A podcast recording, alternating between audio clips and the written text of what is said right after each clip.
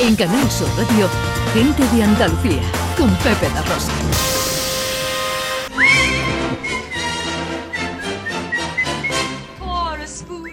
Con nuestro director cinematográfico José Luis Ordóñez, actualidad del mundo del cine, Ana Uno Carvajal. de los acontecimientos más esperados cada año es la preselección para los Oscars de Hollywood, que ya tenemos. Ya tenemos, porque había tres películas españolas y ya se ha preseleccionado una, que a ver si esta una entra entre las cinco nominadas de, de los Oscars, que ahora que tiene que pasar. Pero bueno, la nominada, que es lo importante, es La Sociedad de la Nieve, la película de Bayona, del director del Orfanato, Lo Imposible, en fin, todas estas películas, la, la entrega esta de Jurassic World que hizo, producida por Spielberg, o sea que...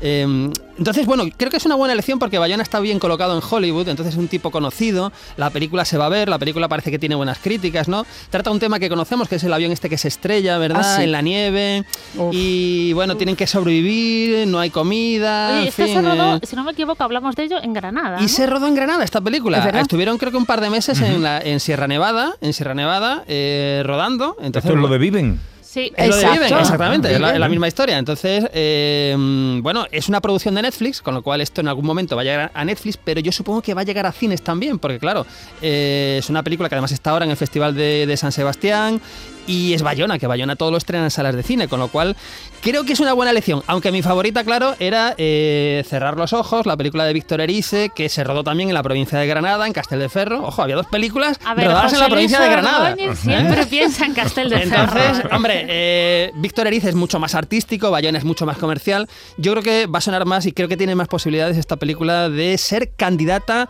a ser nominada a los Oscars. Tiene que ver esta música con Tarantino? Porque si yo os digo que Tarantino ya dice que va a rodar su última película, que es la película número 10, que se llama El crítico de cine, por cierto, va de un crítico de cine en los años 70. em, y si estamos escuchando esta canción y os digo que ya está pensando en el reparto, ¿en quién crees que está pensando? Para, para ¡Hombre! Travolta. John Travolta, ¿no? Eh, que no vuelve a tra- no trabaja con Tarantino desde Pulp Fiction, que hace ya pues unos añitos, ¿no? Va a ser su última película. Samuel L. Jackson parece que está ahí también. Eh, Es muy joven Tarantino, ¿no? Para retirarse del Sí, pero cine. él siempre ha dicho, lleva muchos años diciendo, que quiere retirarse en lo alto. No quiere tener 85, 90 años y ver como otros directores clásicos que cuando eran mayores pues empezaron a hacer películas peores. Esa es su teoría, ¿no? Entonces quiere llegar a las 10 películas, que es una cifra redonda, y dedicarse a escribir libros, obras de teatro, actuar o lo que le apetezca, ¿no? Que no, no, es, no- no es mala cosa, A ¿no? vivir de ser A- Quentin a, vivir Tarantino. de ser Quentin. Tarantino, que no es poca cosa, porque hay que recordar que tiene dos libros buenísimos. o A vivir del Quentin. eh, del Del Quentin. Quentin. Oye, que tiene un libro, el último, el último libro que sacó, que era Meditaciones de cine, es un libro de los años 70 maravilloso. O sea, que le gusta el cine de los 70 americano, Taxi Driver, en fin, todas en Brian de Palma y todas estas historias. Es un libro, y además contado, es, o sea, no es, no es un libro. O sea, yo me pongo a leer ese libro y estoy escuchando a Tarantino hablándome como habla Tarantino aquí en la oreja. O sea, escribe como habla. Bla, bla, bla, bla, con tacos. O sea, hay tacos cada cuatro, cada tres líneas. En fin, una cosa muy, muy divertida, ¿no? Entonces, bueno, yo creo que a ver si se acaba la huelga ya y pueden empezar a rodar.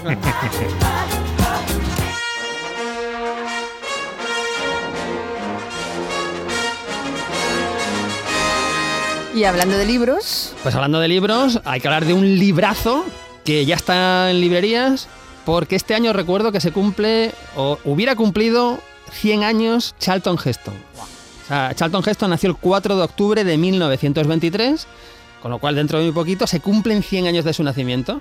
Entonces Notorious Ediciones ha sacado un libro que es El universo de Charlton Heston, ¿vale? Donde se hablan de todas, todas las películas de Charlton Heston. Wow. Y yo tengo el placer de escribir de esta. ¿Estáis escuchando esta música? ¿así? Eh, todo de penur. Ben-Hur. Entonces yo escribo sobre Ben-Hur, escribo sobre alguna otra película y muchos eh, críticos de cine, muchos especialistas y tal. Y es un libraco en tapadura, en fin, de estos que saca Notorious con fotografías, espectacular. Y, y bueno, yo creo que es una maravillosa forma de recordar una de las grandes estrellas del cine de la que hablamos en la temporada pasada. Una, mm, una estrella del cine muy notorious. Muy Notorious. Uy, cómo muy estamos. Notorious. Ostras, está muy Uy, otoño. Vamos con los estrenos. Yo- no ven ustedes la cara que pone Javier Reyes, nuestro Sí, sí. realizador. No, pero la de Quentin ha estado bien. La de Quentin sí ha estado bien. caras- no. en, el, en El Padrino había caras más alegres. Tiene ganas de, de, mm, levantarse de la mesa. Con una babucha gorda, botones. ¿a que sí? Va a entrar ya, va a entrar Mientras su ya. apellido no sea Corleone, no pasa nada. No te Pepe, preocupes. dale tú a los, botones, a los botones. Bueno, estrenos de la semana. Bueno, os recuerdo antes de hablar de los estrenos que sí se estrenó ayer, Desmadre incluido, que estuvimos hablando la semana Sí, pasada, la película eh, española comedia de Miguel Martí con Macarena Gómez y Alfredo Meléndez Peso, que hablamos con él la semana pasada, que es una comedia eh, pospandémica de un grupo de gente que se queda atrapada en un hotel y que es muy divertida. Se estrenó ayer. Y vamos a estrenar, hablar también de las películas que se estrenaron ayer, como por ejemplo una muy curiosa, pero que es un poco extraña, pues por lo que ahora os voy a contar. La película se llama Vida Perra. Hoy va a ser el mejor día de mi vida. Adoro el sol, adoro las mariposas, pero por encima de todo, yo adoro a Dan. ¡Eh! ¡Cierra la puta boca! Puto chucho de mierda. ¡Es el Dan! O como el se diga. mejor amo del mundo. Faltan los pitidos Jugamos aquí, a un ¿eh? juego que Es se que- llama Busca Joder. Me lleva en coche muy, muy lejos. Y se vuelve a casa sin mí. Y cuando le llevo la pelota dice... Ahí es cuando sé que he ganado. Bueno, pues un poquito de lo que escuchamos en el tráiler, ¿no? Un tipo más bastante mal nacido que está empeñado en abandonar a su perro, ¿no? Y su perro es muy inocente y se piensa que es un juego y siempre termina volviendo a casa hasta que por fin ese mal nacido del dueño consigue eh, abandonarlo en una ciudad y el pobre perrito pues tiene que ayudarse de otros perritos para, ojo, vengarse de ese mal nacido de dueño que tiene. ¿Qué pasa con esta película? A ver, esta película eh, tiene un lenguaje que no es para niños, a pesar de que el argumento es para niños, ¿no? Pero después los chistes son bastante adultos. Entonces es una película que apunta más hacia el cine adulto, aunque si uno ve el cartel o ve imágenes, ve los perritos, porque son los protagonistas, pues... Entonces tiene... Yo no sé si va a funcionar muy bien, porque, porque es un poco extraño. Lo, lo curioso, si os habéis dado cuenta de las voces, es que como en inglés también son actores conocidos, aquí tenemos a Santi Millán doblando, tenemos al Monaguillo, tenemos a Susi Caramelo y tenemos a Raúl Cimas, ¿no? que son voces, son eh, humoristas que, o actores que hemos visto en, en diferentes sitios. ¿no? Pero bueno, ya digo, es una cosa un poco extraña la película, ¿no? porque no es recomendable para niños, quizá lo sea para adultos, quizá lo sea para adultos, pero hombre, un adulto igual pues tiene otra película mejor que ver.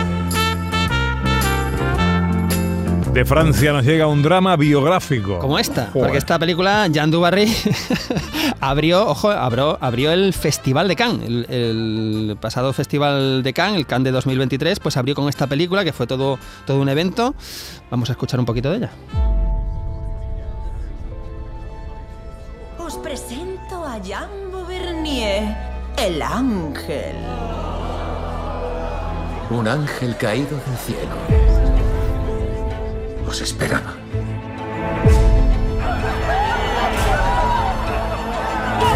Os amo.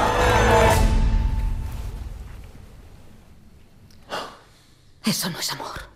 Bueno, pues aquí nos vamos al siglo XVIII, nos vamos a Luis XV, un Luis XV con los rasgos de Johnny Depp, que por cierto es la primera película que ha hecho Johnny Depp en tres años. Recordáis que tuvo el juicio eh, con su exmujer, con Amber Heard y tal.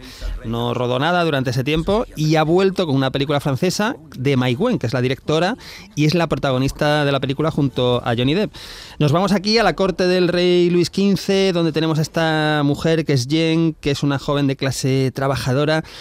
eh, y que tiene ciertas intenciones de acceder a la corte, ¿no? El rey Luis XV accede a que ella entre en Versalles sin ningún tipo de...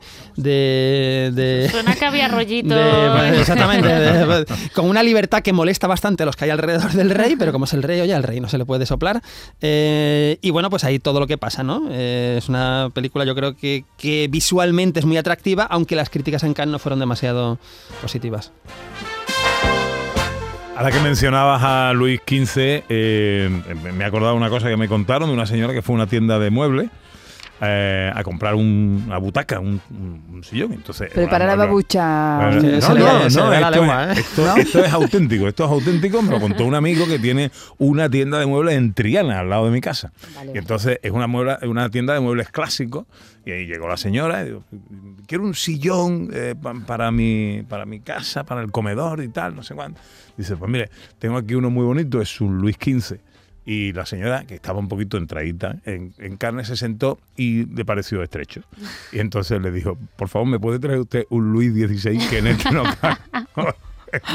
¿En serio? Eh, sí, sí, esto pasó.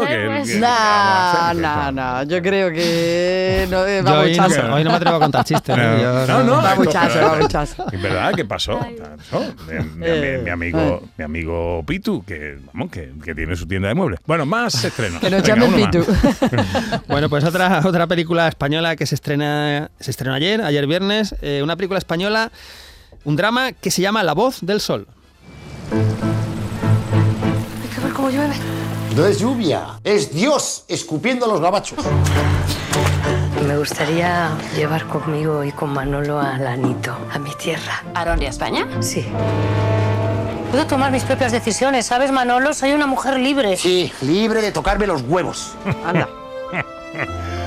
Bueno, ahí he escuchado las voces de Carmen Machi, de Carla Alejalde. Claro, o sea, tener en una película a Carmen Machi y a Carla Lejalde, pues ya es un lujo, ¿no? Porque es que son A muy... ver, os recuerdo que el año pasado Carrera Jalde hizo un teatrillo con nosotros. Ay, No, no solo hizo un teatrillo, que el hombre venía creyendo que iba a hacer un cameo y papel tuvo tres principal. folios de papel al final. y sin gafa al pobre Y que no que gafas. la gafa. Y le salió bordado, entonces... O sea, Pues bueno, aquí tenemos rato. una película donde tenemos los personajes precisamente de Carmen Machi y Carla Lejalde, que son Maruja y son Manolo, eh, que emigran a París después de la guerra civil, ¿vale? Se exilian, pero eh, allí, bueno, empiezan a trabajar para, para la familia de un embajador estadounidense, pero en esta época, en los años 60, eh, Maruja quiere regresar a España, ¿no? ¿Qué sucede? Que va a regresar con el hijo de estos embajadores, ¿no? Porque parece que hay un secreto donde vamos a ver realmente por qué, por qué, por qué emigraron en primer lugar, ¿no? Entonces, bueno, es una película que es una película de época, de ambientación y dirigida por Karol Polakov. Y sobre todo, hombre, yo creo que es un lujo contar, como siempre, con Carmen Machi y con Carla Elejalde en Hagan lo que hagan. Buena pareja, buena pareja.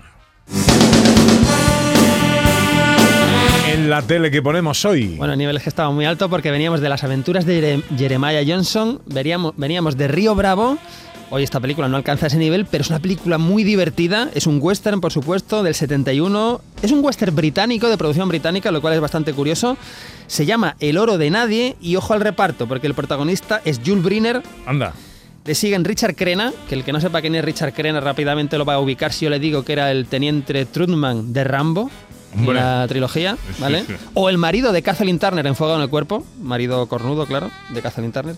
Y Leonard Nimoy, que era Spock en la saga Star Trek, en la serie y La en original, las ¿no? películas, claro, eh, Leonard Nimoy, ¿no? Entonces tenemos aquí un western en torno a estos tres actores donde tenemos ranchos, tenemos ganado, tenemos pistoleros. Esto es hoy a las tres y media en Canal Sur Televisión. En Canal Sur Radio, gente de Andalucía, con Pepe da Rosa.